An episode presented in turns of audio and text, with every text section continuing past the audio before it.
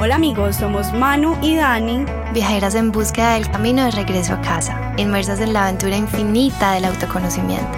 Nos hemos perdido mucho, mucho y muchas veces para encontrarnos y nuestra intención con este podcast es compartirte nuestras experiencias. Experiencias de otros, temas random y otros muy serios. Para acortarte camino o que bueno, por lo menos sepas que no eres el único perdido. Así que ajusta tu cinturón de seguridad, ponte cómodo y disfruta de este viaje. Amigues, bienvenidos. Estamos súper felices haciendo esta nuestra tercera temporada de podcast y hoy vamos a hablar de uno de los temas que más les gustan y más nos gustan a nosotras, que es el amor. Y aunque yo siento que he vivido historias de novela, mexicana y turca en una sola. Creo que esto ya es algo de otro mundo y pues tenemos un invitado súper especial que es el esposo de Manuela Olarte, quien habló en nuestra temporada pasada sobre su parto. Entonces, bueno, pues voy a dejar que Gus sea el que les cuente todo frente a esta historia de amor. Gus, bienvenido. Gracias, Manu. Gracias por la introducción. Em, no sé por dónde quieren que empecemos, pues, porque la historia es súper larga, súper cursi. No sé. Pues yo quiero empezar por algo. Y es, antes de que seas el esposo de Manuela, ¿quién eres tú? ¿Qué haces? ¿A qué te dedicas? ¿Qué te gusta? ¿Cuál es tu comida favorita? Cuéntanos un poquito de ti para quienes no te conocen entren ubicados a este podcast y entiendan lo especial de esta historia. Bueno, gracias Dani. A ver, Gustavo es un colombiano, 42 años, administrador de empresas con un par de maestrías, emprendedor, y, mm, directivo de un par de compañías reconocidas de este país, enamorado de un sector que se llama venta directa porque más del 90% de las personas que trabajan en él son mujeres cabezas de hogar y eso pues tiene un impacto en mi historia personal muy grande relacionado con mi madre. Em, hago ejercicio todos los días, tengo una rutina diaria basada en la respiración, el estiramiento, el ejercicio, una alimentación sana, en fin, eso soy yo, me gusta mucho eso como un acto de convicción para evitarme siempre ciertos malestares más adelante. en fin, no, doy conferencias, em, tengo una startup en Londres y ese es Gustavo Duque, básicamente un hombre enamorado del amor, más romántico que cualquier cosa, pero que a veces se reprime para no sonar tan cursi, como les decía a ustedes ahorita. Y no, soy padre, soy esposo, soy hijo, soy hermano, soy tío, soy amigo. Ese es Gustavo. Gus, me encanta que digas un hombre enamorado del amor y a veces un poco cursi y que se reprime. No me gusta lo de que se reprima, pero me parece muy lindo porque la mayoría de historias que nosotras hemos contado ha sido desde la versión de la mujer. Y es muy lindo encontrar un hombre como tú con esa sensibilidad. Además que el caso es súper opuesto porque siento que Manu es supremamente racional y entonces es muy lindo empezar a ver cómo está completamente bien que un hombre también pueda expresar sus emociones de la manera en la que tú las haces. Y bueno, o sea, creo que lo que nos convoca, queremos saber qué estaba pasando momentos antes de conocer a Manu, todo lo del viaje, para que las personas se puedan ubicar un poquito en esta historia. Bueno, pues más allá de lo romántico que puede sonar la, la descripción desde el amor de Gustavo, pues hay que admitir algo en lo que no me quiero enfocar varias relaciones en el pasado siendo un jerk, eh, romántico pero jerk. Entonces, eh, digamos que en ese momento de mi vida tenía, había logrado casi todo lo que me había propuesto desde lo profesional, desde lo financiero, desde lo físico, quisiera decir incluso que desde lo mental, pero en lo emocional había como un vacío. Tenía relaciones conflictivas, suele uno ser tan estúpido que hace, eh, y nos pasa a la mayoría de los seres humanos, hacemos responsables a los otros o a algunos factores externos, y era como el momento. O sea, yo desde hace muchos años soñaba con tener un hogar y un hogar bonito. Mm, y espera, ¿qué hay que hacer? ¿Qué hay que ajustar? En fin, eso coincide con que en el mejor momento profesional en mi carrera viviendo en Bogotá, eh, me encuentro con un amigo y me dice, hey, voy para el Everest. Y era, un, era el hijo de un, de un regional que trabajaba conmigo. Y yo dije, ¿cómo así este pelado va para? Yo, ¿por qué no? Si yo llevo muchos años queriendo ir. ¿qué hay que hacer? Y me dijo, no, no hay cupo. Entonces, aquí de manera jocosa, no me consiguió un cupo, su papá se queda sin trabajo. pues, em, de manera jocosa. En fin, consiguieron el cupo, fue el último cupo para una expedición al Himalaya. Y, y ahí estaba pues recién un, un, conflicto emocional con, con la persona con la que estaba terminando una relación y quería irme a estar solo. O sea, yo dije, el Himalaya, perfecto. Primero siempre había soñado con estar en el Himalaya. Yo creo que muchos soñamos con eso, pero para mí era una vaina súper importante que había pensado hacer más adelante. Y, dije, bueno, voy a aprovechar el viaje, como voy a atravesar medio planeta, aprovecho para estar una semanita en India. Eh, y eso hice, me quedé una semana en India, me gusta mucho escribir, entonces estaba escribiendo mucho y llegué a Kathmandú sin esperar nada, solamente estar conectado conmigo, con las montañas, con la naturaleza, con este techo del mundo, con, con tantas cosas, pero sobre todo conmigo. Y la primera vez que vi a Manu, no voy a decir nada cursi, que ahora lo voy a decir, a mí no me pareció nada descrestante. Entonces yo vi a Manu y dije, ah, hola, ¿cómo estás? Mucho gusto y el resto ya ustedes díganme cómo lo cuento, pero eso era lo que estaba haciendo antes. Yo estaba como gerente nacional de ventas de una compañía en Bogotá, con toda mi vida muy bien, pero con la parte emocional medio frita. Y dije, me voy para el Himalaya porque la vida me está poniendo esto en el camino, por algo a decir, vámonos. Pero el único propósito era irme. Es más, había un chat y después Manuela me confesaba que se burlaba de mí porque yo dije en el chat, voy a ir a dejar un montón de maletas pesadas allá en la parte más alta de la montaña. Y ella decía, ¿quién es este man tan raro que escribió eso en un chat de una expedición. En fin, ese era yo hasta ese momento en que la conozco en Kathmandú. Preguntas. Hasta quiero hacer un alto en el camino y es que esa Manu, como les dije ahorita, no soy yo. ¿Listo? Ah, sí, sí, válido, válido. Eso, estamos hablando de la otra mano. Eh, Gus, mira que me parece, logro como identificarme un poquito con esta parte de la historia, porque yo también dije como que, bueno, quiero resolverme ¿cierto? A nivel emocional, también me fui para India, yo creo que eso es como tal vez un cliché, mentira, no, es una oportunidad que uno se da, también como en algún punto buscando un vacío conmigo, ¿cierto? Como vaciarme de alguna forma. Quisiera saber en este punto cómo enfrentaste ese vacío, porque también me ha pasado que hoy que no, no quiero nada, quiero estar sola conmigo, quiero conocerme, quiero saber quién soy yo sin otra persona, quiero saber quién soy yo en esta soledad, ¿sí? Y cómo, cómo te fue a ti precisamente gestionando ese vacío y dejando esas maletas que decías en el chat y que Manu se moría de la risa. A yo creo que el aprendizaje vino sobre todo después, pero cuando me voy a meter por el lado de la soledad, yo, creo que hay un tema que yo, a pesar de haber vivido de una relación detrás de otra y, un, y uno que otro psicólogo o psicóloga diciendo lo que pasa es que no eres capaz de estar solo porque no sé qué, yo siempre disfruté mi soledad. O sea, una cosa era como estas ganas de tener a alguien eh, por, por, muchas razones, yo creo que por, por, más por candela que por cualquier otra vaina, pero disfrutaba mi soledad. Cuando yo me fui, no fue ningún choque de decir, uy, venga, que es que estoy solo, ¿ahora qué hago? No, a mí desde siempre me ha gustado escribir. O sea, mm, yo creo que llevo más de 30 años escribiendo cosas. Eh, eh, de hecho, tengo un cuaderno que escribo desde que estaba en el colegio. A veces leo las cosas y digo, ¿cómo has evolucionado menos? O sea, pero igual había cosas que te sonaban bonito. Pero la soledad la disfruto. A ver, el tema ya era, mm, yo creo que los aprendizajes más fuertes en lo emocional en, en esta relación con Manu vinieron fue después. Eh, pero estando allá, yo me lo gozaba, o sea, era que bueno, este es mi momento. la, la, única expectativa que yo tenía era, puedo estar conmigo. Tanto así que eh, en India, por ejemplo, los dos últimos días cancelé parte del viaje por otras razones y me quedé en el hotel. Y algunos locos dirían, pero ¿cómo este man se viene hasta acá a quedarse encerrado?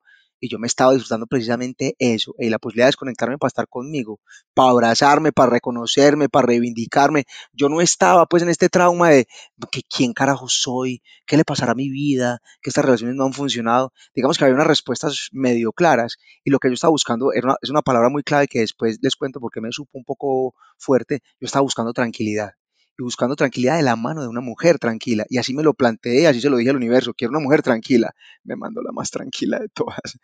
Ya en el otro lado. Cuidado con lo que le pides al universo porque se manifiesta. Tal cual, doy fe de eso, sí, exacto. Entonces, no, Dani, yo creo que fue más eso, fue como disfrutar mucho ese... O sea, yo me fui convencido, que yo creo que también es lo que... O sea, claro que hay miedos, hay expectativas, lo que sea, pero yo me fui convencido de que yo me iba a gozar ese viaje conmigo. Yo sabía que iba con veintipico de personas, yo sabía que iba a conocer un lugar en el mundo que me encantaba, lo que sea, pero yo me fui como, hey, qué bueno esta desconexión. Además porque el ritmo laboral que yo traía era absurdo. Eh, era una, dinámica súper desgastante que, en un trabajo que yo amaba, en un sector que todavía valoro mucho, pero me, me quemaba mucho. Entonces dije, no, esto es una oportunidad. Y además de estar fue desconectado de ciertas responsabilidades como mi madre eh, y de otras cosas. Y dije, no, esto es un tiempo para mí. Y yo creo que es lo que nos pasa muchas veces cuando las personas dicen, acabo de, tener una ruptura emocional o acabo de, de, quedar desempleada o lo que sea, nos da como miedo enfrentar ese momento de soledad. A mí los momentos de soledad me encantan. Yo no... Ha habido momentos difíciles, claro, como cuando me fui a ir a Bogotá. Eh, yo sentía que mi viejo estaba al lado y yo decía, ¿qué hago? Que, siento a este man como con esta presencia tan fuerte. Algo no es normal, debe ser un juego de mi mente. Eh, pero de resto, yo creo que deberíamos aprender a valorar esas pautas, perdón, esas pausas en la vida. No vamos a hablar de pandemia porque ya deben haber hablado mil veces de pandemia, pero es como la pandemia, para mí fue un regalo. Y qué, qué rico poderme quedar en la casa sin la necesidad absurda de estar viajando, montándome en un avión o en un tren o de ver gente. No, qué rico. Yo tuve bares hace muchos años y, eso me encantaba, estar en contacto con todo el mundo. Pero muchas veces en medio del trabajo comercial en el que yo estaba también, tanta gente alrededor es como, hey, date el chance. Entonces, no.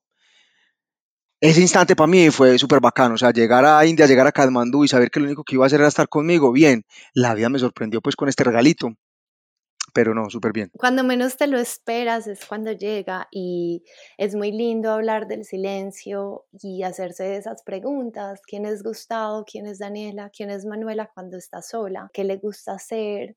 ¿Qué hace esos días en que está en casa? Y aprender a estar con nosotros es algo que también siento que últimamente se ha repetido mucho, pero que no todos hemos podido pues como tener tan claro, digamos que ese también hace parte del proceso y uno decir, me quedo un mes conmigo solo y es una delicia, y si viajo solo también, y si no, rico, ¿a, qué dedico mi tiempo libre? Pero bueno, yo aquí en mi, mi cuento de hadas está así como, oh, bueno, y entonces, ¿qué pasó? ¿La viste? Y ajá, y quiero A ver, fue muy chistoso, o sea, voy a ser completamente yo. Entonces, yo, o sea, yo llegué a Kathmandú, fui de los últimos, el penúltimo o algo así que llegó, llegué tardecito. Entonces yo escribí en el chat, hey, ¿dónde está todo el mundo? Y algunos contestaron, ah, estamos en el jardín del hotel. Entonces yo fui hacia el jardín, todas eran caras nuevas. Entonces, ah, tú eres no sé quién, ah, ¿cómo estás? Mucho gusto. Ahí me encontré con Juan Rafa, con la mamá, que es un sol que la quiero mucho todavía, mamá Leonor. No me acuerdo quién más estaba, y de pronto Laura.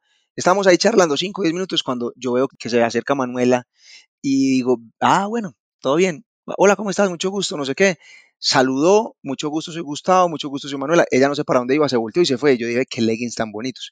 Fue lo único que pensé, pero la nena no me atrajo físicamente. O sea, no fue como, uy, cómo me gusta esta, que muchas veces una primera vista dice, wow, no les voy a contar una historia de amor a primera vista, fue una historia demasiado veloz, pero no fue así. En fin, nos toca la cena. Ese día hay una cena de bienvenida con bailes típicos nepalíes, no sé qué tan, y por pura coincidencia, ella se sienta a mi lado o, queda sentada a mi lado, yo me siento, no sé, nos toca juntos en una mesa de 25 personas. Y yo la escuchaba que hablaba mucho con eh, un man que había al lado, un, paisa pues también del mundo financiero, Manu trabaja en el mundo financiero, y hable y hable y hable, y yo, ve, esta nena está como interesante, solamente como con lo que le escuchaba hablar. Yo estaba en mi tema con alguien más, pero después me puse a hablar con ella y desde ese momento no paramos de hablar. Hay una foto incluso que alguien tomó en ese instante que yo me, me, me burlo mucho de mano diciéndole, mira la cara de tonta con la que me mirabas desde el principio, aunque no lo admitas. Pero ahí empezó la conversación, no sé qué, y ya ahí me pareció tan interesante que la voy a invitar a cenar. Entonces al otro día teníamos una salida para conocer Kathmandú, los templos principales, no sé qué, y aquí empieza lo raro, aquí empieza lo raro. Ahí ya me empezó como a atraer, íbamos en el bus, no sé qué, y de eso que uno sin, sin intención busca que la silla le quede al lado. Entonces mm, me senté al lado de ella y cuando nos bajamos, yo le empecé a hablar pues como para caminar con ella juntos. Llegamos a una parte alta de un templo que no recuerdo el nombre en este instante, en la ciudad de Kathmandú. Estábamos hablando y se nos acercó un señor. También tengo foto. Señor portugués le preguntó a Manu alguna cosa en un español ahí medio reforzadito. Y Manu le dijo, no te preocupes, yo hablo portugués. Él le dijo, no, yo quiero practicar español, quiero hacerles una pregunta de la nada, un señor más o menos de 70 años, y dice, ustedes vienen a casarse en el Everest, ¿cierto? Nosotros, ¿what? Mm, no, señor, nada que ver, nos acabamos de conocer.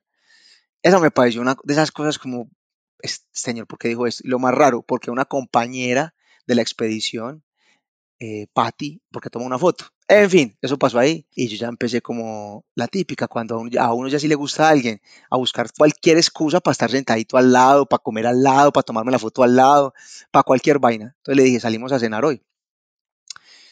Y esta es una muestra de los retos que, que empezaban, porque yo la invito a cenar, ella me dice, sí, ¿a qué horas? a las 8 a las 8 le escribo, hola, ¿estás lista? Y me dijo, sí, estoy en recepción. Y yo, ah, está animada, qué rico, qué es esta belleza. Llego a recepción y le digo, vamos. Y me dice, sí, claro, hey muchachos, vamos todos a cenar. ¿A esta quién le dijo? que invitar a gente. Que yo me paseo con todos. Yo, ah, ofendido, ofendido. Cuando se terminó la cena, yo caminé un poquito más despacio y le dije, ven, ¿a ti quién te digo que yo he invitado a todo el mundo a cenar? Y me pone esta cara de, de, de, ay, pero no tengo idea de qué me estás hablando, ¿cómo se te ocurre? O sea, la invitación era solo para mí. Yo, claro, ella no quería nada tampoco. Ella se ah, recientemente había terminado también una relación. En fin, esa fue, ah, y así ha sido ella para muchas cosas, pero así empezó el tema. Esa fue la primera cena. Al siguiente día volábamos para Lucla y nos fuimos pues juntos también en el vuelo y empezamos a caminar. Ese primer día de caminada, que ya era el segundo o el tercer día de vernos, llegamos al primer pueblito. Lo más raro la vida en niñas, porque pues, yo sé que hay muchos viajeros de todo el mundo haciendo ese trek, pero me pasó muy sorprendente que en un pueblito, en una de las partes más frías y más recónditas de este planeta, hubiera un bar de reggae y un bar de rock. O sea, no puede ser. Había cuatro casas y dos casas eran de esos dos bares que les digo durante el día pues caminamos, no sé qué, llegamos a descansar y quedamos de encontrarnos otra vez en, el bar de reggae. Yo le dije, nos vamos en el bar, ¿a qué horas? Ah, otra vez a las 8, listo. Y yo me paré a las 8 a esperarle y nada. Perdón, no en el bar, sino en la salita del hotel. 8, 8 y 5, 8 y 10. Y yo, ¿será que ya está en el bar? Y me fui. Claro, estaba en el bar con los amigos de la expedición y yo, no, está definitivamente, yo aquí voy mal. Dura de agarrar, dura de agarrar.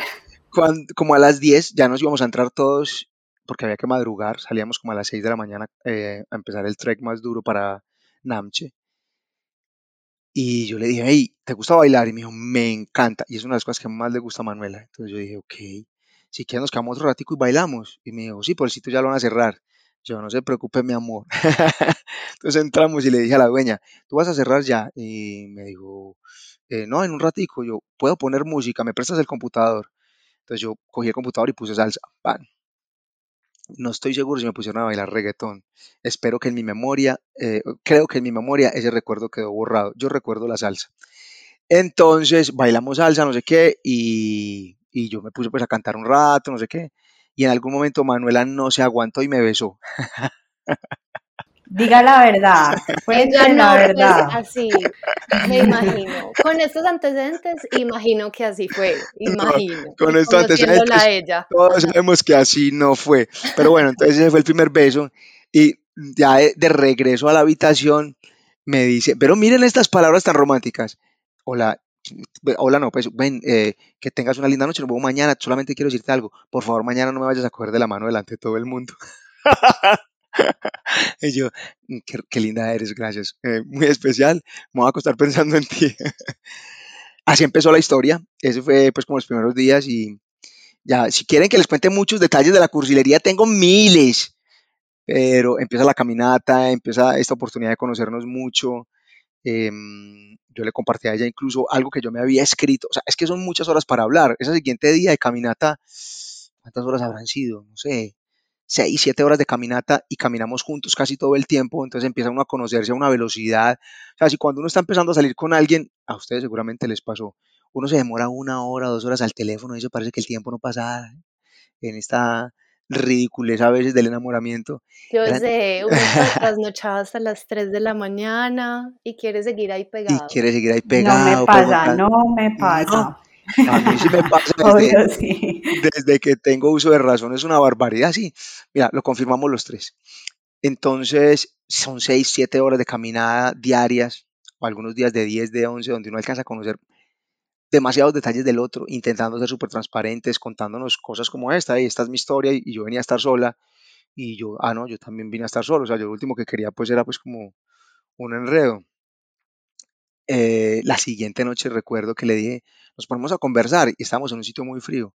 Y me dijo, sí, pero mejor en la habitación. Y estábamos con habitaciones compartidas.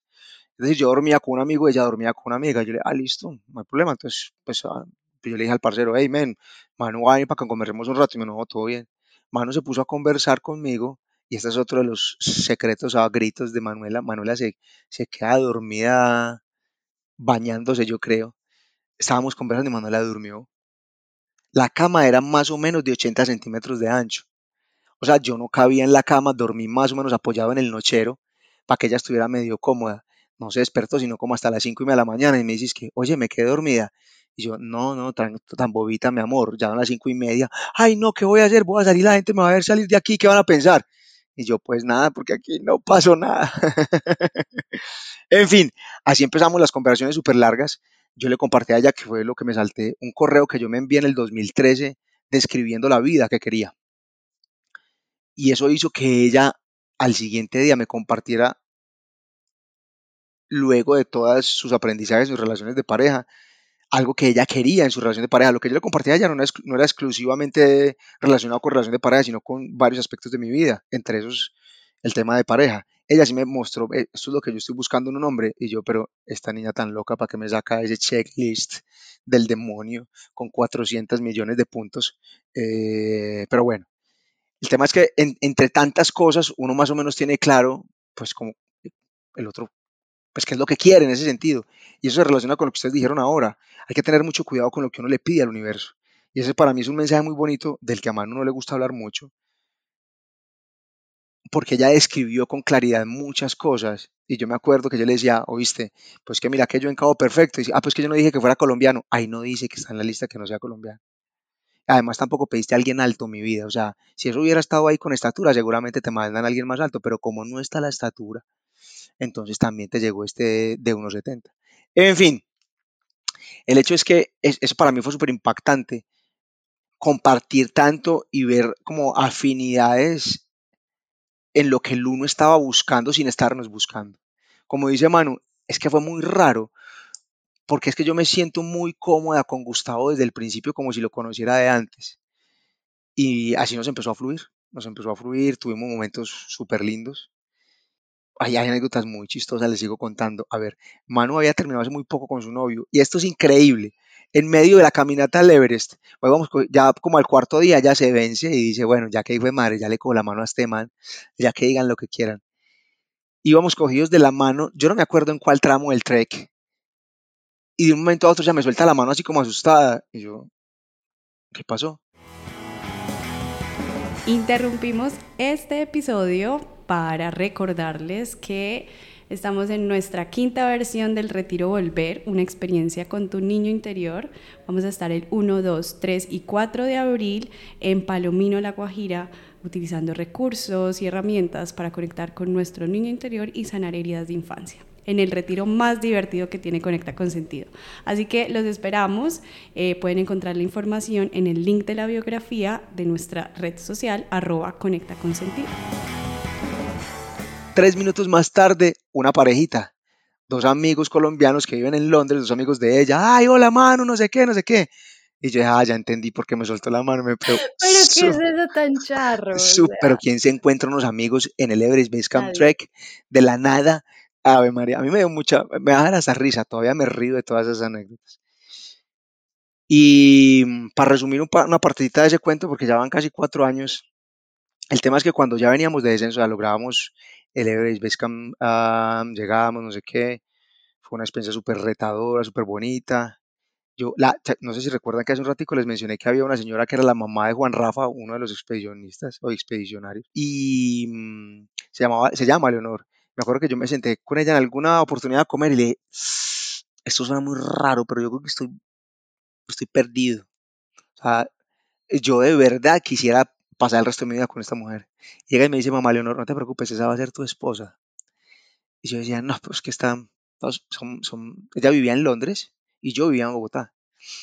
Eso como antecedente para lo siguiente, cuando ya veníamos descendiendo del, del, del base camp, algún día, faltando como un par de días para que se termine la expedición, veníamos descendiendo y ella se levanta por la mañana completamente determinada, como es ella, para las cosas que quiere, y me dice, bueno, yo sí hoy quiero decirte algo.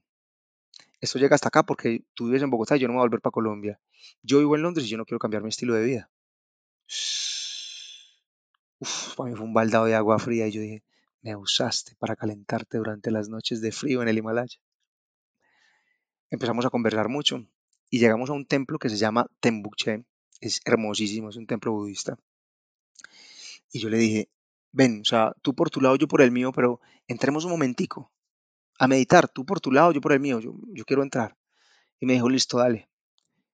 Entramos y yo recuerdo que salimos y ella se puso a mirar como hacia el cielo y yo le dije, ¿te quieres ir ya? Y me dijo, no, me quiero quedar un momentico pensando. Y le dije, bueno, entonces yo voy a volver a entrar. Yo volví a entrar y ya empecé a pensar eh, en mi papá mucho y a escribir. Yo cogí, pues yo siempre andaba con libretica y con algo para escribir.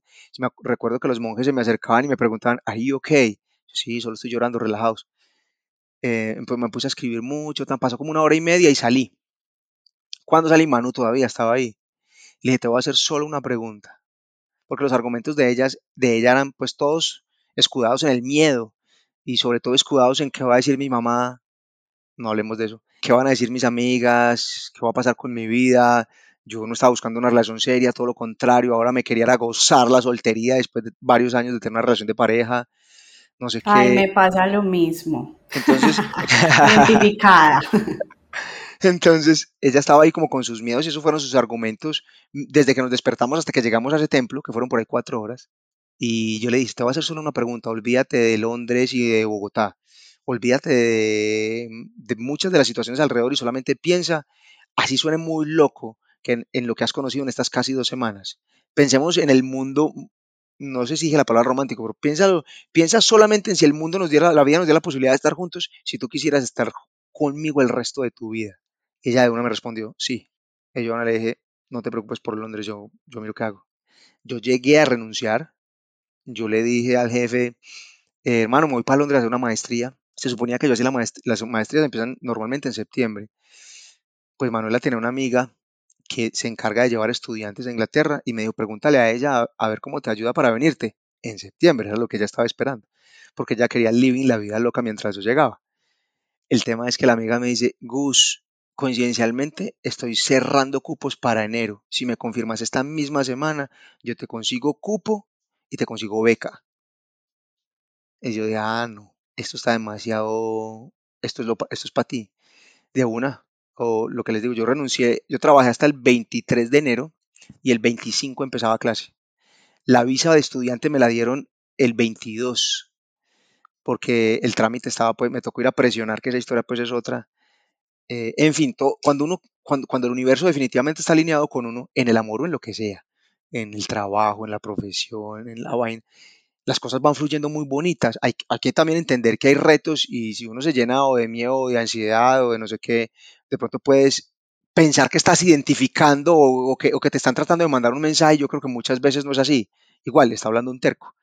Pero el tema es que las cosas fueron muy fáciles, todo fluyó súper fácil. Mi jefe dijo, hágale de una, váyase, yo lo espero un año. A mí, yo de todas maneras me debatía porque las conversaciones con Manu eran fáciles. Ella pensó que yo llegaba en septiembre y para ella fue un reto tener decir, uy, es que momentico que es que este man me va a aterrizar en la casa eh, y yo lo acabo de conocer. La familia, pues obviamente también. Manu vino en diciembre. Yo fui en diciembre a saludarla un fin de semana. O nosotros nos vimos hasta el 24 de octubre, 22 de octubre, algo así. Y yo le dije, yo voy a ir a visitarte. Ella me dijo, estás loco. Yo, no importa, yo pido visa, yo quiero verte. Me dijo, ¿cuánto tiempo vas a estar? Y yo, un fin de semana, mi hija, porque estoy trabajando. Me fui un fin de semana. Recuerdo que fue el fin de semana de las velitas. Me fui el 7 y me vine el 10 y tenía reunión el 10. Yo aterricé a las 6 de la mañana y a las 8 tenía que estar en la oficina. Y ella venía el 23. Cuando ya llegó el 23 de diciembre, una de las primeras conversaciones con la mamá fue, ¿y este man quién es? Pues claro, de la nada apareció Gustavo. Eh, y Gustavo se va a quedar en la casa ahora en Navidad. Y, ¿qué es esto tan loco? Ustedes son novios. Eh, no, usted no debería cuadrarse tan rápido, ¿cómo así que se va a ir a vivir a Londres? Eh, o sea, empezó todo el estrés de que es tan rápido que está sucediendo y no eran solamente los miedos de ella, sino los de sus amigas y era empezar ya desde mi lado a vencer, digamos que la necesidad de una respuesta súper rápida, porque estaba acostumbrado, como se lo, decía yo a ella, y que fue parte de la maestría conmigo, es entender que todo no pasa siempre a mi velocidad y que las cosas buenas toman un poco más de tiempo, a pesar de lo veloz que fue todo, entender que cada uno tiene que vivir su proceso y Manu en mucha parte se volvió mi espejo para muchas cosas. Yo me acordaba mucho de mis parejas anteriores en esos puntos donde yo sufría porque esperaba, perdón, donde ellas sufrían porque esperaban algo de mí y aquí era yo el que estaba esperando algo de Manu que no pasaba de la misma manera. Un ejemplo, yo llegué el primer fin de semana y Manu me dijo el sábado, mañana yo en todo el día no voy a estar porque tengo un, un paseo planeado con mis amigas y me voy todo el día. Yo decía, no jodas, o sea, yo acabo de dejar todo por ti mi cargo, mi mamá, mi hermano, mi sobrino, mi país, mis amigos, mi zona de confort, mi tarjeta negra, todas las huevonadas, eh, mis paseitos de Avianca toda la semana para cubrir el país. Momentico, yo, yo estoy viviendo una vida muy buena, yo lo estoy dejando todo para irme a este frío, a hacer una maestría con puros pleitos de 22 años, a un país al que nunca soñé venirme, eh, a vivir acá en unas condiciones un poquito distintas a las que estaba viviendo y tú me dices que el primer fin de semana tú te vas a ir de compras con tus amigas en lugar de invitarme a algún... Yo decía, esto no puede ser pero es que son las expectativas. Y eso te iba a decir, yo ahí, Gus, que me pareció súper bacano cuando decías, dejé todo por ti. Y, y, como que ya aquí también nosotros hemos aprendido, y ahí yo creo que Manuela puede dar cátedra de eso de dejar todo por el amor. Eh, y me parece súper bacano que Manu volarte dijera como, sí, pues viniste, pues yo me voy a ir con mis amigas de Yo sigo con mi vida. Claro, Sí, claro. Yo que esa que es mi especialidad total. contanos, contanos. Creo que es muy lindo mm, hacerlo muy consciente y porque finalmente cuando renuncio a algo, de alguna manera lo utilizo como para echarle en cara al otro. Es como, yo estoy dando más que tú. Sí, eso es muy peligroso. Es súper peligroso. Entonces yo sí pienso que al final es como, yo en ningún momento te he pedido que dejes las cosas por mí ahora para que vengas a, echármelas en cara y esperes que yo también renuncie a mi vida. Y es muy lindo porque creo que empieza a formar relaciones muy sólidas y es decir, somos dos seres humanos, cada uno tiene una vida y no necesitamos renunciar para encontrar. Obviamente, pues hay casos, obvio había que viajar de un país a otro y tal, pero pero es también hasta donde me mantengo firme en lo que soy. Y Manu, estaba completamente, firme. mira, te voy a decir, antes de darle la palabra a Daniela, que por ahora está desesperada levantándola, es que para mí es uno de los aprendizajes más lindos. ¿Cómo cuento yo esa parte hoy? Es que yo no aposté todo por Manuela, yo aposté todo fue por mí. Es que en el fondo yo no lo estaba dando todo por ella, yo lo estaba dando era por mí. Si las cosas funcionaban con ella muy bien, si no, como me decía uno de mis mejores amigos, Tavo, lo peor que te puede pasar es que llegas con una maestría y con un mejor inglés, ¿cierto? Y en el fondo era momento que es que yo me debo una mejor versión mía en lo emocional. O sea que yo vine aquí a darlo todo. Lo que muchos me reclamaron en el pasado, que esta no me lo reclame. Que esta reciba eso y más de lo que yo he dado y de lo que me he dado y de lo que he recibido. Para poderle mostrar a ella, y sobre todo no a ella, mostrarme a mí que yo sí soy un hombre que soy capaz de amar, porque es que era la vaina, o sea, yo venía de, vivir relaciones, como les decía, conflictivas y, con frustraciones y con dolores en, unos niveles que no vale la pena en este momento mencionar, y en, en, gran medida, aunque esto también suena cliché, la vaina es que tú no te estás dando el suficiente amor. No era el amor que yo le estaba dando a Manuel, era el amor que yo estaba dispuesto a darme. La posibilidad de demostrarme a mí mismo que, que el amor es una decisión, que el amor es consistencia, que el amor es, es determinación, que el amor es venga, que no importa cuánto el otro me esté enseñando eh, y poniéndome de frente con mis expectativas, sino todo lo contrario, como lo acabas de decir, qué rico ver que la otra persona sigue construyendo vida y yo tengo que seguir construyendo mía. Lo que pasa es que, la mía, lo que pasa es que tenemos que, digamos que confluir para terminar caminando juntos, entendiendo que ella tiene una vida y yo tengo la mía. Igual, eh, lo más lindo al final sí es que haya una alineación en muchas cosas sin abandonar las individualidades que al, final pues pasa cuando ya es la propuesta de matrimonio y todo, pero para no adelantarme es, son muchos aprendizajes muy lindos y uno de los más grandes es entender, la apuesta era por mí, no por Manuela. La apuesta era por el hogar que yo soñaba, no por Manuela. Y un hogar que no es color de rosa, con una historia que puede ser color de rosa, pero que hoy por fin, como te decía ahora antes de la conversación, tengo un hijo en mis brazos. Manuela no quería ser mamá y, luego viene un proceso más largo detrás de eso. Pero bueno, démosle la palabra a Daniela antes de, porque aquí me alargo y me meto en otros temas. Dani, cuéntame. Gus, me quería hacer esa, pues como resaltar eso de yo lo dejé todo por mí, porque también, si yo me pongo en el lugar de Manu, ¿cierto? como, pucha, este man lo está dejando todo por venir, pues por mí, ¿cierto? Qué responsabilidad tan grande la que tenía Manuela que no le corresponde. O sea, vos en tu total autonomía dijiste, me voy para, para Londres, ella nunca te dijo, vení, no sé qué, no, vos en tu total convicción de apostar a una nueva versión tuya, que fue lo que nos contaste, ¿cierto? Esa apuesta por la vida que querías te fuiste para allá, pero no lo hiciste por Manuela, porque yo siento que eso también le quita mucho peso o, o vuelve como más sana esa relación y por eso ella se fue con sus amigas de shopping, ¿cierto? Porque decía, no, este man se quiso venir, todo bien, y, vamos a empezar a construir eso, vamos a empezar a construir una vida en donde entendamos que hay que, o bueno, esa ya es mi comprensión, hay que trabajarnos desde lo individual para formar un colectivo y no me puedo abandonar a mí, ni puedo pretender que el otro se abandone a sí mismo por una relación. No, completa. Lo que pasa es que eso, yo diría que son las partes más difíciles de cualquier relación de pareja. O sea, y eso suena a veces muy bacano, pero está el ego ahí jugándote la mala pasada, ¿cierto? Está el ego diciéndote, pero ¿cómo así? Si acabo de llegar y eh, merezco muchas, digamos que, compensaciones, porque uno está, así uno se meta en el video de, de amar sin esperar nada del otro. Eso suena muy, muy poco realista en, este pequeño planeta azul lo que tienes que aprender es a, dar lo mejor y lo máximo sin que te duela si no recibes lo mismo del otro. Entonces algunos dirán, ah, eso es sin expectativas y se puede volver un juego semántico.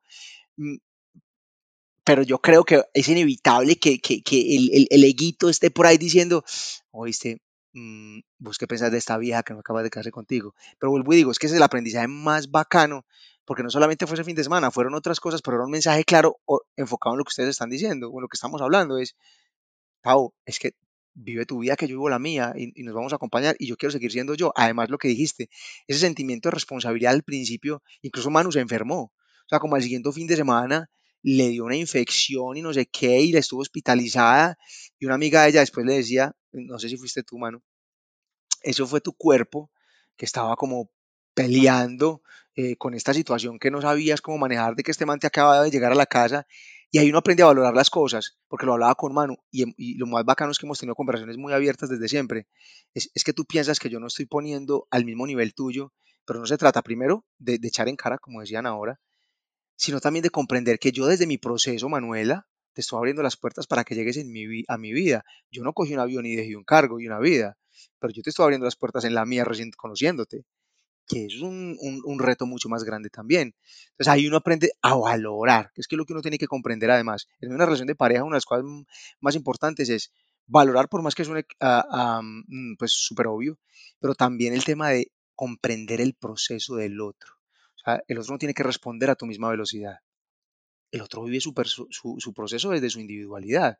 Y tú tienes que entender cómo ese proceso está alineando con el tuyo, cómo esa persona te está demostrando amor desde su capacidad de demostrar amor, que está relacionada no solamente con sus experiencias emocionales o sentimentales, sino con lo que le tocó ver en la casa o con las, historias que tuvo alrededor o quién sabe con qué más otras cosas en el pasado, pero todo eso nos va como forjando un, estilo de amar, si es que eso se permite, porque no, no, no había utilizado nunca eso de estilo de amar, y uno tiene que comprender, hay unas diferencias con el otro, pero cómo esas diferencias me enriquecen.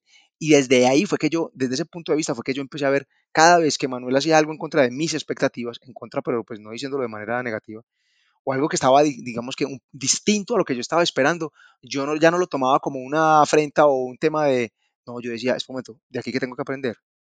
Y normalmente el aprendizaje era, ahora ponte en los zapatos de quienes estaban esperando algo como esto antes. Yo hablaría entonces acá de los lenguajes del amor y es entender que todos los seres humanos tenemos un lenguaje distinto y que si mi pareja habla francés y yo hablo inglés, pues finalmente encontraremos un punto medio que pueda ser el portugués para comunicarnos o yo aprender su idioma y él el mío. Y ahí siento que también empezamos a comprender. Yo un día me pregunté como, uff, amaría que mi novio me despertara con el desayuno en la cama. Y dije, ok, Manuela, pero tú lo estás haciendo. Y mi respuesta fue, no. Entonces, es clave. Entonces ahí dije, ok, entonces, ¿qué tal si empiezas a amar de la misma manera en la que te gusta ser amada? En vez de estar esperando que el otro lo haga, tal vez te lo entrego y te lo doy. Y él empezará a comprender mi idioma desde esas muestras de afecto y no desde, ay, tú nunca me haces el desayuno. Mm, bueno, pues entonces empecemos por nosotros mismos a tomar ese tipo de acciones. Mira, eso que estás diciendo es súper lindo y también súper clave. A ver, la primera conferencia que yo hice en Londres, eh, que, hasta bullying me hacían en redes sociales cuando intentaba promocionarles, se llamaba El riesgo de amar. Y en parte era muy enfocado en esta historia, después la modifiqué por aquello de evitarme la cursilería, como lo dije ahora. Pero es que una de las cosas más, más grandes es eso que acabas de decir. Mm, mm, sí, estamos hablando de expectativas, pero ¿qué tal esa pregunta clave eso que estás esperando ya lo estás haciendo? Y, y ya lo hemos escuchado mucho, es como cuando el hombre o, la mujer dicen, no, yo quiero eh, el man o la nena más fit, más inteligente, más emprendedora, más no sé qué, y ya te miraste al espejo. O sea, porque es que si tú lo que estás haciendo es salir todos los días a comerte tres, todos los fines de semana, a comerte tres hamburguesas y a, y a meterte una botella de tequila con tus amigas y no te gusta el ejercicio y trasnochas y fumas y quieres un man fit, creo que lo estás buscando en el lugar equivocado y, no se trata de buscarlo, ¿cierto? Pero si estás rodeada de unas personas en un ambiente que es ajeno a lo que supuestamente sueñas, entonces no estás siendo coherente. Y una de las primeras cosas que uno tiene que hacer eh, eh, en todas las áreas de la vida es ser coherente. Entonces, ah, bueno, defina con claridad qué quiere, porque en estos días le decía a alguien, todos queremos viajar. Ah, ¿con qué sueñas? No, con viajar, pero imagínate que todos viajáramos. Entonces, ¿dónde queda el que pilotea el avión? ¿Cierto? O ¿dónde queda el botón es del hotel? Entonces, si todos viajamos, pues entonces no hay un mundo en otro sentido, pero no, para, no nos metamos por ese lado, sino por el lado de, hey, ponte a ser real, conviértete en una persona que se merezca la vida que estás soñando. Porque si no eres una persona que se merezca esa vida, en mi caso, por ejemplo, entonces, ¿de dónde va a aparecer el hogar que te estás soñando? Si, si no estás construyendo las relaciones de pareja que se necesitan para tener un buen hogar como el que quieres, porque pues padres e hijos y parejas hay miles con un montón de conflictos y seguramente yo tendré eh, y tendremos en el futuro conflictos con mano, pero la forma de solucionarlos de la mejor manera es construir desde la coherencia, desde la convicción de que podemos hacer algo distinto, valorando nuestras individualidades, comprendiendo el proceso del otro, pero sobre todo teniendo muy claro qué tipo de historia queremos contar. Y ahí fue donde nos involucramos pues como en este tema de aprender el uno del otro y lo hablábamos mucho desde el principio. A ver, bueno, ven yo te cuento Manu lo que estoy sintiendo, cuéntame tú lo que estás sintiendo. Y, esto cómo lo podemos ir, ir, direccionando para que tú estés tranquila y que yo esté tranquilo. Porque de eso se trataba. Pasó todo tan rápido, un poco más despacio a mis ojos, que soy el afanado, muchísimo más rápido a los ojos de ella, que es un poquito más tranquila pero al fin y al cabo teníamos que hacernos preguntas para que esas velocidades se terminaran alineando y poder decir, bueno, ¿cuáles son los siguientes pasos que queremos dar y cómo los vamos a dar juntos? ¿Y cómo nos vamos a asollar esto? Y, yo creo que así ha sido, o sea, ha sido una decisión. Lo estudiamos juntos, tuvimos la oportunidad de ir a, eventos pues que no, no, vamos a mencionar ahora, eh, no de relaciones de pareja, pero sí de, cosas muy bacanas de crecimiento personal, donde uno termina viendo, ve, yo, yo con este loco, con esta loca, sí puedo seguir contando una historia muy bacana porque uno valora al otro por, por lo que es, con lo que tiene que se parece a lo que tú quieres y con lo que no. Entonces, ahora volviendo al tema ese de, de, hacerlo del otro, si yo quiero que ella me consienta, esto, se tiene que quebrar por algún lado y si no se quiebra no importa, pero venga, yo la consiento hasta lo último. Es decir, yo llegaba hasta el siguiente punto, niñas.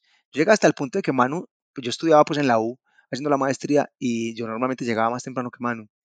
Y yo llegaba hasta el punto de que Manu llegaba y yo le ponía las pantuflas, parce. O sea, esta nena llega mamá a la oficina. Venga, yo le pongo pantuflas, mi amor, que va a comer. Entonces, eventualmente ya se levantaba y me hacía el desayuno. O sea, es lo que tú estás diciendo. O sea, yo cómo estoy tratando a mi pareja para ver si esa pareja se comporta como yo quisiera que se comportara. ¿Qué es lo primero que hay que hacer en la vida? Hay que dar. La mayoría de las personas estamos esperando en recibir y la vida es al revés. En la vida hay que darlo todo, hay que poner el alma, hay que entregar lo mejor de uno para que la vida lo compense. Pero la gente, los seres humanos estamos acostumbrados como a poner las manitos así como, venga, deme pues, deme pues porque es que lo merezco. Y muy bonito el merecimiento, pero cuestionate hasta, hasta dónde tú le estás dando a la vida lo que estás pidiendo, porque es que es dando primero. Y eso funciona para todo. Si quieres, un, si quieres un aumento que necesitas, si quieres un ascenso que necesitas, trabajar con un desempeño por, por, por encima del promedio de los demás. Si quieres que tu pareja se comporte como tú quisieras, ¿qué tienes que hacer? Darle ejemplo. ¿Cierto? Puede que nunca pase, pero por lo menos estar haciendo lo mejor posible y vuelve y juega, no por ella o por él, por ti. por la satisfacción de estar amando como quieres amar. El otro seguramente te va a recibir bien en algún momento. ¿Qué es lo que tiene que haber? Consistencia. Manu terminaba teniendo unos momentos súper románticos que yo creo que en ella se reconocía. Y yo la miraba y le decía, ¿estás segura, mi amor, que no le pagaste a alguien para escribirme esta nota? Son... Gus, siento que has dicho muchísimas cosas importantes que ahorita, pues que aquí las estoy anotando y ahorita las voy a, como enumerar.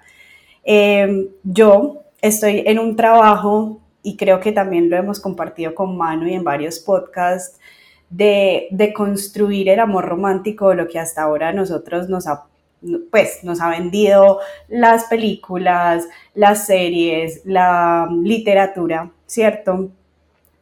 Y eh, ver el amor desde el punto de vista que tú nos manifiestas de lo primero que hay que hacer es dar para recibir, lo primero que tengo que hacer yo es ser mi mejor versión para proyectar la mejor versión del otro, ¿cierto? Me parece como que es un, es un muy buen pilar para concebir el amor no como esperar a que llegue el príncipe azul al Everest, que yo sé que la historia de ustedes es de película, pero también como aterrizarla y en cualquier vínculo relacional también que tengamos, como tú lo decías, en el trabajo, con mis padres, eh, con mis amigos, ¿cierto? Yo, ¿qué es lo que espero o proyecto en la otra persona y entonces en qué me voy a convertir para hacer eso que quiero, ¿cierto?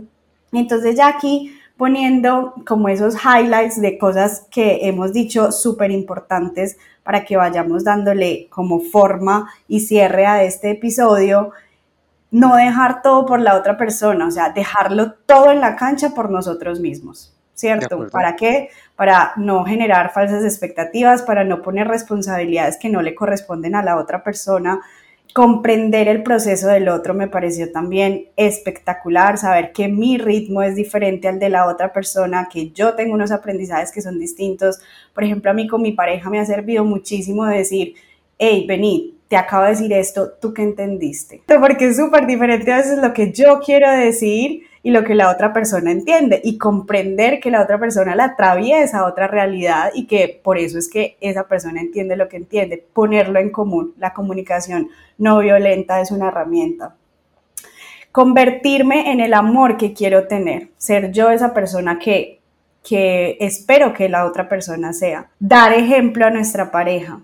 Y lo más importante que creo que dijiste ahí y que nos sirve mucho también como para desmitificar todo esto del amor romántico, porque sí, yo creo que tú hasta ahora nos has, contado una historia maravillosa de ustedes, pero como también decías, hay retos, hay situaciones difíciles, hay cosas que superar, hay desamores en algunos momentos, desencuentros, y para eso la consistencia y la presencia me parece un súper buen legado que acabas de decir, la consistencia. Y a mí, esto es algo que me sirve mucho, es darlo todo, en un momento en el que por algunas circunstancias mis relaciones se han terminado, yo me quedo con la satisfacción de haberlo dado todo, de haber sido mi mejor versión, de haber puesto mi 100%, de haberlo intentado, no desde la lucha y desde el forzar, sino de haber apostado todo por mí, lo que tú decías, por mí en esa relación. Y si en algún momento ya no corresponde, porque también hablamos de, de rupturas cuando hablamos del amor, si en algún momento ya no corresponde, yo me quedo con la tranquilidad de haber sido mi mejor. De haber dado lo mejor. Y para eso, consistencia y presencia, Gus. Muchísimas, muchísimas gracias por esto que nos dices, por esta información. Manuelita, no sé si quieras agregar algo más. No, simplemente amarnos y convertirnos en ese ser que queremos encontrar. Y pues Gus, Cuéntanos dónde las personas pueden conocer un poco más de ti, de las conferencias que hablaste, de los cursos que haces. Bueno, arroba soy Gustavo Duque, estoy construyendo redes sociales, como redireccionándolas con todo el tema que estoy haciendo ahora de cursos online. Tengo dos cursos online que pronto estarán pues como al aire. Uno es cómo construir la historia que quieres contar de ti y el otro es cómo construir equipos de ventas invencibles, haciendo énfasis como en las dos cosas que más me gustan, liderar equipos comerciales y el tema de crecimiento personal. Entonces, arroba soy Gustavo Duque y pues nada, no, de nuevo gracias a ustedes, gracias Dani por el súper resumen de, de, las ideas principales, agregarle a eso un tema de gratitud. súper importante. Nosotros desde el día 3, hace casi cuatro años, hacemos gratitud juntos siempre, incluso por las cosas buenas y las no tan buenas, las bonitas y los aprendizajes. Eso refuerza esa consistencia, porque la consistencia es fruto de la disciplina y el amor también tiene que ser disciplinado. Si el otro te hizo algo que te hirió la noche anterior, no te despiertes con mala cara. Sonríele porque es que te estás sonriendo a ti mismo. Entonces, nada, muchísimas gracias por este espacio, niñas. De nuevo, súper enamorado de lo que ustedes hacen. Y pues nos vemos en un próximo episodio o en algún otro evento donde nos juntemos. Que así sea. Mil gracias por todo y gracias a todos por escucharnos. Recuerden que nos pueden seguir en arroba conecta con sentido y que tengan una feliz vida.